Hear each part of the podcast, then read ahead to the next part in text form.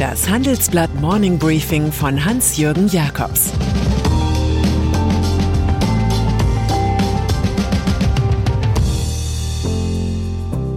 Guten Morgen allerseits. Heute ist Freitag, der 14. Januar, und das sind heute unsere Themen. Die Niederlagen des Joe Biden. Die nervöse Jagd nach dem Einhorn. Balsen und die Lufthoheit bei Konferenzkeksen. Nach einer kurzen Unterbrechung geht es gleich weiter. Bleiben Sie dran. ChatGPT und andere Technologien verändern unsere Arbeitswelt rasant. Bei der Veranstaltung Work in Progress diskutieren wir in der Handelsblatt Media Group die Zukunft des Arbeitsmarktes, HR-Trends, KI, mentale Gesundheit und neue Leadership-Perspektiven.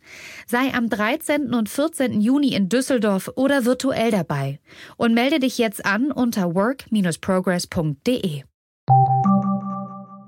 USA gegen den wandelnden Wüterich Donald Trump 75 ist Joe Biden 79 natürlich eine erfreulich zivilisierte Persönlichkeit. Ein Jahr nach der Inauguration zeigt sich leider sein größter Nachteil, er setzt nichts durch. Nun erleidet der US-Präsident auf einen Schlag gleich mehrere Niederlagen. Zum einen droht er mit dem Plan zu scheitern, im Senat die alte Filibuster-Regel zu ändern, wonach für die Verabschiedung eines Gesetzes 60 von 100 Stimmen nötig sind. Doch die für Arizona agierende Senatorin Kirsten Sinema aus der eigenen Demokratischen Partei versagt die Unterstützung. Damit löst sich Bidens hauchdünne Mehrheit im Senat auf. Die vom Präsidenten verfügte Impf- und Testpflicht für größere Firmen wird vom Supreme Court, dem höchsten Gericht des Landes, vorerst gestoppt. 80 Millionen Arbeitnehmer wären betroffen gewesen, doch mit der administrativen Regelung würden Bidens Behörden wahrscheinlich ihre Kompetenzen überschreiten, so die Richter. Auch die vom Weißen Haus geplante Maskenpflicht ist nun on hold. Wirtschaftspolitisch sind 7% Inflation Bidens Bürde, was den Ökonomie-Nobelpreisträger Robert Schiller im Handelsblatt-Interview besorgt. Er sagt, die Menschen reden viel über Inflation und allein das ist schon eine große Gefahr. Aktien hält er für extrem überbewertet und glaubt, dass die Märkte zwischen einem Drittel und 50 Prozent absacken könnten. Und schließlich ist sich Schiller sicher, dass Biden ein viel zu schwaches Mandat habe, um eine Idee eines Wohlfahrtsstaates umzusetzen. USA 2022. Das Biden-Bashing wird populär und im Florida-Ressort Mar-a-Lago gibt Trump eine Audienz nach der anderen. Start-ups. Es ist so viel Geld im Markt hineingepumpt durch Notenbanken, dass sich kritische Geister fragen, wo denn wohl die nächste Blase platzen wird. Von der Einhornblase handelt unser Wochenendreport, vom Hype rund um Start-ups, die mindestens eine Milliarde Dollar wert sind, von der Hoffnung auf neue Stars wie Celonis, von der Gier der Investoren und der Angst der Älteren, der Boom könnte so enden wie 2000 im Dotcom-Crash. Allein 2021 wurden 17,4 Milliarden Euro Wagniskapital in deutsche Neufirmen gesteckt, mehr als in den drei vorherigen Jahren zusammen. Die Bewertungen steigen, weil es woanders an Rendite fehlt, beschreibt meine Kollegin Larissa Holzki. Sie erzählt von einer Risikomanagerin, die ein Fintech erst plant und doch bereits von einem halben Dutzend Geldgeber kalt angeschrieben wurde. Bei so viel Märchenwelt wenden wir uns gleich der Fantasy-Literatur und beliebten Sprüchen über die Fabelgestalten zu. Mein Einhorn sagt, die Realität lügt, und manchmal kneift es mich auch. Börse. Zur fabelhaften Börsenwelt gehört seit einiger Zeit, dass Kapitalgesellschaften zwecks Kurspflege ihr verdientes Geld in den Rückkauf eigener Aktien stecken. Den Boom machen wir uns einfach selbst. Nach unseren Berechnungen wollen die DAX-Konzerne Allianz und Adidas fallen hier auf, rund 16,7 Milliarden Euro für die Schönheitsoperation ausgeben. Nur im Rekordjahr 2008 waren es mit 16,9 Milliarden mehr, aber dann kam die Finanzkrise. Und das ist denn auch der Nachteil der Wir lieben uns selbst Strategie.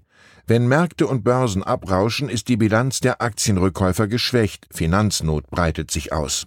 Bei Daimler stieg 2009 dann der Staatsfonds aus Abu Dhabi ein. EZB. Die Zeiten sind vorbei, als die Europäische Zentralbank eine Europäische Bundesbank war. Das zeigt das Schicksal der berühmten Schuldenstandsquote, die alle Länder im Euroraum erreichen sollten. Doch statt wie festgelegt bei 60 Prozent liegt sie derzeit im Schnitt bei 100 Prozent. Regeln, die politisch nicht einhaltbar sind, schaden eher, als dass sie hüten, vermerkt Handelsblattprofessor Bert Rürup in seiner Kolumne Der Chefökonom. Er erinnert daran, dass die ominösen 60 Prozent Anfang der 1990er Jahre das arithmetische Mittel der beteiligten Staaten war, plus eines dicken Aufschlags. Doch als die Regel dann zum Anschlag kommen sollte, galten andere Bedingungen, und sie wurde 2003 ausgerechnet von Deutschland verwässert. Da Brünningische Sparkonzepte künftig nicht mehr fruchten werden, sehen alle im pragmatischen Erneuerungskurs eines südländischen Ministerpräsidenten ein Vorbild, der trotzte schon bei der EZB mit preußischer Pickelhaube den Anti-Euro-Spekulanten Mario Draghi. Unternehmen. Die Nachfolge in Familienunternehmen gehört zu den schwierigsten Übungen im Hidden Champions Wunderland. Beim Kekshersteller Balsen in Hannover verkrümelt sich die gefundene Lösung schon nach 24 Monaten. Phil Rumbo, erster familienfremder Chef in 133 Jahren, sagt Goodbye, nicht ohne von Patriarch Werner Balsen 72 für das Setzen wichtiger Meilensteine belobigt zu werden. Der Verwaltungsratschef hat schon früher erklärt, dass keines der vier Kinder operativer CEO werde. Immerhin ist Verena Balsen 28 als aktive Gesellschafterin im Vorstand dabei. Sie wird auch mit dem künftigen Chef eng kooperieren. Balsen habe wegen Corona die Lufthoheit bei Konferenzkeksen und Kaffeekränzchen verloren, lästert ein Experte. Nach echter Innovation sucht der Konzern in Berlin, etwa mit einem Versuchsrestaurant und einer Start-up-Kooperation für nachhaltige Food-Erfindungen. Verena Balsens Titel ist Programm Chief Mission Officer. Fernsehen.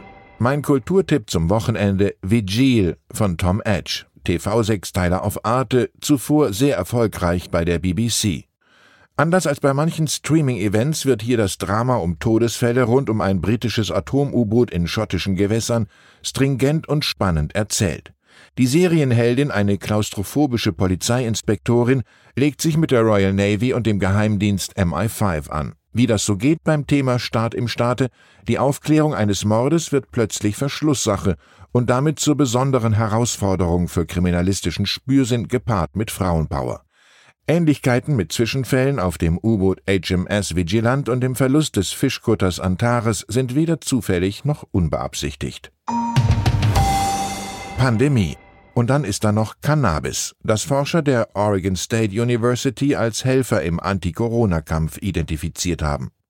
Danach bewirkten zwei spezifische Hanfverbindungen, dass sich SARS-CoV-2 im menschlichen Körper nicht ausbreiten könne.